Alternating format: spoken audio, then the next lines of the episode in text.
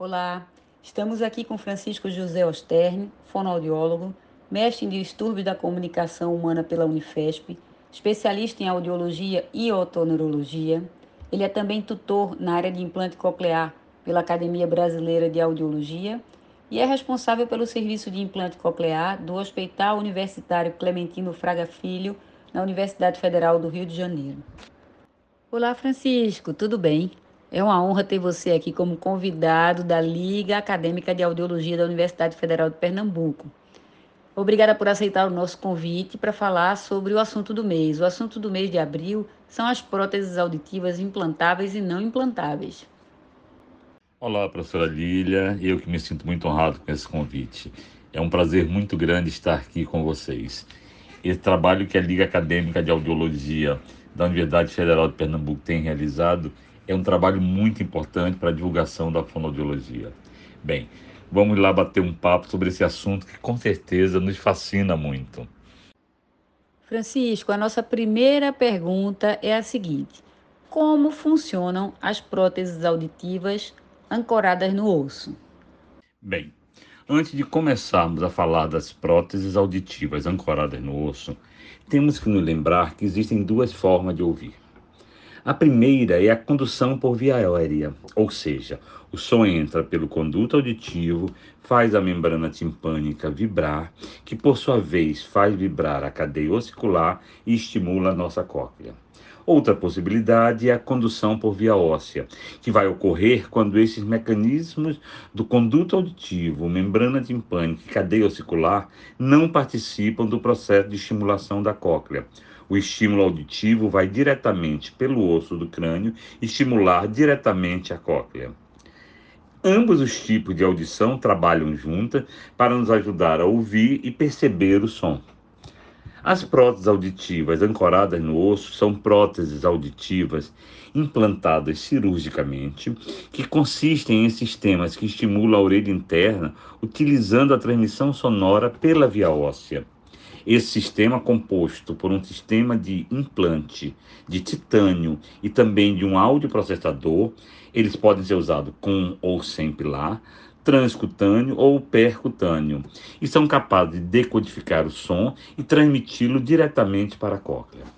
Existem então dois tipos de sistema: o sistema percutâneo, ou seja, é um sistema composto de pino ou parafuso de titânio implantável, um pilar intermediário encaixado no implante de titânio e um processador de áudio externo. Já nos transcutâneos, não existe esse pino atravessando a pele e a conexão é feita por um sistema de ímã externo e interno, por isso são chamados de transcutâneo.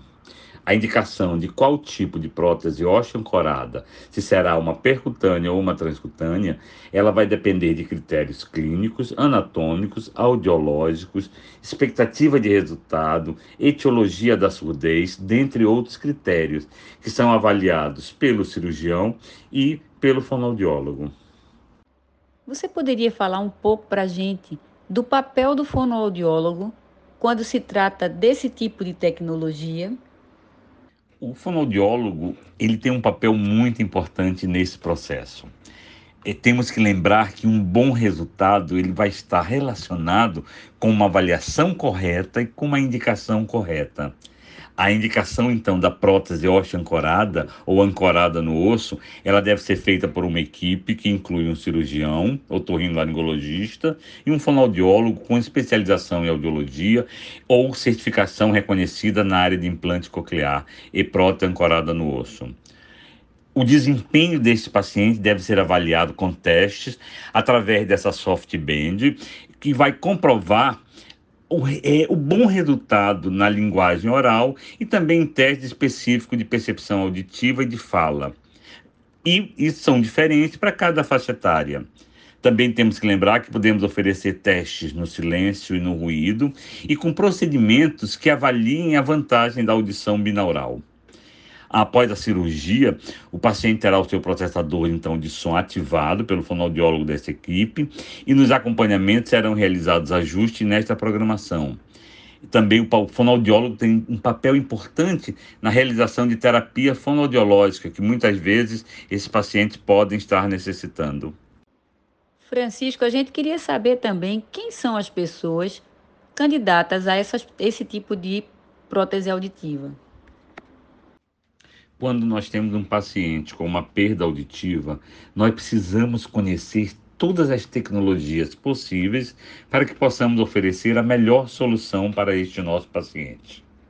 As indicações da prótese auditiva ancorada no osso são para pacientes com perda auditiva condutiva ou mista em que não seja possível utilizar o aparelho de amplificação sonora individual, ou seja, as próteses auditivas convencionais, e também os pacientes com perdas auditivas unilaterais. É, estes dois grandes blocos de pacientes podem se beneficiar desta tecnologia, ou seja, a prótese auditiva ancorada no osso. O primeiro grupo de pacientes são os pacientes que apresentam uma perda auditiva condutiva ou mista, uni ou bilaterais. Algumas condições anatômicas ou infecciosas presentes na orelha média podem impossibilitar a adaptação de aparelhos de amplificação sonora individual, ou seja, é, por mais que ofereçamos esta possibilidade, essa amplificação não será possível, seja por uma má adaptação deste molde ou por problema de microfonia. Patologias como as otites médias crônicas, atresias congênitas, microtia, colesteatoma, é, disfunções de orelha média, otites externas, são exemplos de perdas auditivas condutivas, onde a amplificação sonora pode não fornecer o benefício adequado. Quando a gente olha alguns estudos, a gente vai observar que as indicações otológicas mais frequentes para a cirurgia da prótese auditiva óssea ancorada foram as otites médias crônicas, após várias tentativas mal sucedidas de reconstrução do sistema de transmissão do som e a otosclerose, após intervenção sem sucesso.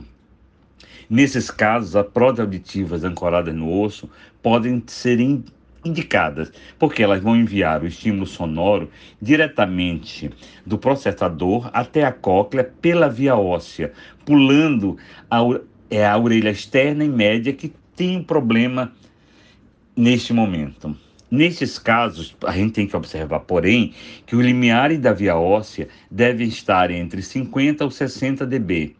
Depende do tipo de aparelho que a gente vai escolher para esse paciente. No caso dos pacientes com perda auditiva neurosensorial unilateral, também pode oferecer benefícios com este tipo de solução auditiva. A prótese osteoancorada será implantada na orelha pior, ou seja, na orelha que ele apresenta perda profunda, e o som será conduzido para a orelha melhor. Neste caso, é fundamental que os limiares ósseos da orelha melhor sejam normais, ou seja, até 20 dB. Uma coisa também importante da gente lembrar que em crianças pequenas, onde a cirurgia ainda não é possível ser feita, por não há uma espessura óssea suficiente, e geralmente são crianças menores que 5 anos, essa prótese auditiva ela pode ser usada com uma banda elástica, é, conhecida como soft band, até que essa criança cresça e seu osso do crânio tenha uma espessura suficiente para fazer a cirurgia para adaptar esta prótese. É, outra coisa também importante, que antes da cirurgia pode ser realizado um teste com arco ou um soft band, simulando o resultado desta cirurgia. E essa é uma grande vantagem que vamos ter nessa tecnologia. Também temos que lembrar que essas próteses auditivas elas não substituem o implante coclear. São soluções auditivas diferentes para diferentes tipos de paciente. Ah, também é importante lembrarmos que, através da portaria de 2014, o Ministério da Saúde já regulamenta, através do SUS, a realização de cirurgia de próteses auditivas ancoradas no osso, uni ou bilateral, e também oferece a previsão da manutenção. Francisco, muito obrigada. As suas respostas enriqueceram muito a nossa prática e a prática de quem nos ouve. Esperamos poder contar com a sua participação em entrevistas futuras. Obrigada novamente. Lilian e Ligal, muito obrigado pelo convite. Foi uma honra muito grande estar aqui com vocês. É, é um assunto muito amplo e temos muita coisa ainda para conversar. Caso necessitem, eu estou aqui à disposição para o que vocês precisarem. e, o que, se, acreditarem que eu possa contribuir com algo mais. Eu também gostaria de parabenizar a Sociedade Brasileira de Fonoaudiologia e a Academia Brasileira de Audiologia pelo trabalho que eles têm realizado nestes momentos. A realização de fóruns, comitês, várias discussões para que todos nós tenhamos a melhor prática possível. Parabéns a todos e parabéns a vocês. Muito obrigado.